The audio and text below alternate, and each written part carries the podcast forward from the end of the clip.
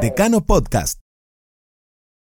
Nacional por Navascués, la primera serie original de Decano.com, es un viaje por el Club Nacional de Fútbol, el campeón de toda la historia, de la mano de Hernán Navascués, desde 8 de octubre a Colombia, Japón, Porto Alegre y la gloria eterna. Episodio 5. Las migraciones profesionales.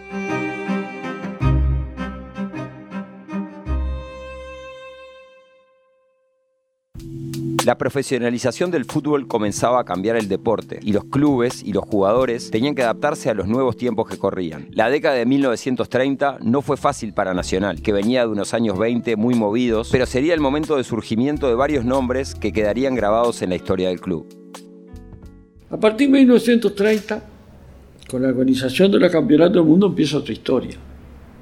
Sobre todo se empieza a consolidar el profesionalismo lo cual va a tener importancia porque con el profesionalismo muchos jugadores uruguayos se trasladan a Argentina. Y el, club que sufrió más las consecuencias del traslado a Argentina fue precisamente Nacional. Argentina se va Héctor Castro, se van dos jugadores juveniles, de los cuales Nacional tenía centradas sus grandes esperanzas, como Roberto Porta y Enrique Fernández. Argentina se dirige también Ferrón, que era jugador de Nacional, y se van de otros equipos, Corazo, Arminiana. Pero a su vez el profesionalismo italiano también empieza a traer. Y Nacional pierde a otra de sus figuras juveniles, que era Miguel Andreoli, quien se va en el año 35 y después, tres años después, iba a ser campeón del mundo con Italia en París. Nacional tiene campeones del mundo con otras selecciones. El ejemplo más característico es precisamente el de Miguel Andriolo, quien tuvo en Bolonia una actuación muy destacada. Coincide precisamente con una época de auge de Bolonia. Porque si bien hoy Bolonia no es un equipo que tenga tanta trascendencia en Italia, es sin embargo, después de los tres grandes, el equipo que más títulos tiene, en los cuales siguió mucha esa década del 30. Bueno, la, década del 30, con la pérdida de esa figura Nacional, significó en sus primeros años este, una década bastante adversa de lo deportivo. Tal es así que Nacional gana los campeonatos del 33 y el 34, pero son los dos únicos campeonatos que hasta el año 39 ganaría.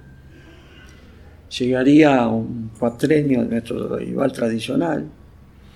Habría por medio un campeonato que ganó Wander y en el año 33 y 34, los dos campeonatos que ganó Nacional, Nacional los, gana con una mezcla de jugadores veteranos y de jugadores jóvenes.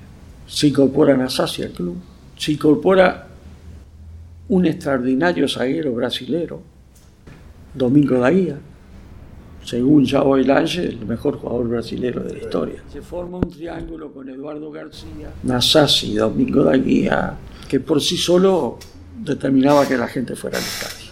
El, el campeonato del 33 fue posiblemente el campeonato más largo en la historia, porque se produjo varios episodios muy curiosos. El gol de la valija, que determinó la suspensión del partido. El grito se hunde el estadio, cuando una vez se cayeron unos cajones y, y alguien dice se hunde el estadio y hubo un, una especie de histeria colectiva en la Olímpica que determinó que la gente llegara a invadir la, cancha y hubo que suspender el partido. El partido 9 contra 11, consecuencia de lo que había sido el gol de la valija, hasta que finalmente se va a jugar una final como un año después. Se jugaron como cinco finales y ahí se produce la vuelta del Banco Castro Nacional. Y la final contra Peñarol, definitiva, diputada en agosto de 1934, la gana Nacional 3 a 2 con tres goles del Manco Castro. El regreso con gloria del Manco Castro.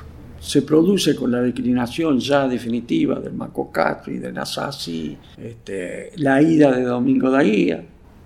Se produce cierta declinación deportiva que se renueva en el fortalecimiento del equipo a fines de la década del 30 con dos o tres acontecimientos. Uno de ellos muy significativo. La proximidad de la guerra hace que Roberto Porte y Ricardo Facio vuelvan al fútbol uruguayo y se, incorporen a Nacional. Roberto este, Porta que se había ido de los 18 años, que a esa altura tenía 27, estaba en la plena madurez. Y junto con eso, un episodio casual, que era la necesidad de contar con un centrofobo. Entonces, Atilo Naranjo se dirige a Buenos Aires a hablar con la gente de Boca. Se interesa en un centro delantero providente, que era de origen brasilero, pero providente quiere volver a Brasil. No se sienta atraído por venir a Nacional y a Atilo Naranjo le dan a elegir de una serie de nombres alguno, alguno que llevara para, que, para probar. Entre los nombres había uno que se llamaba Tillo como él. Y dice, bueno, vamos a probar con este. Atilio Narancio no lo sabía, quizás ni siquiera intuía lo que este bigotudo juninense estaba a punto de hacer con la camiseta alba. Esa arbitraria elección significaría mucho en la historia del club.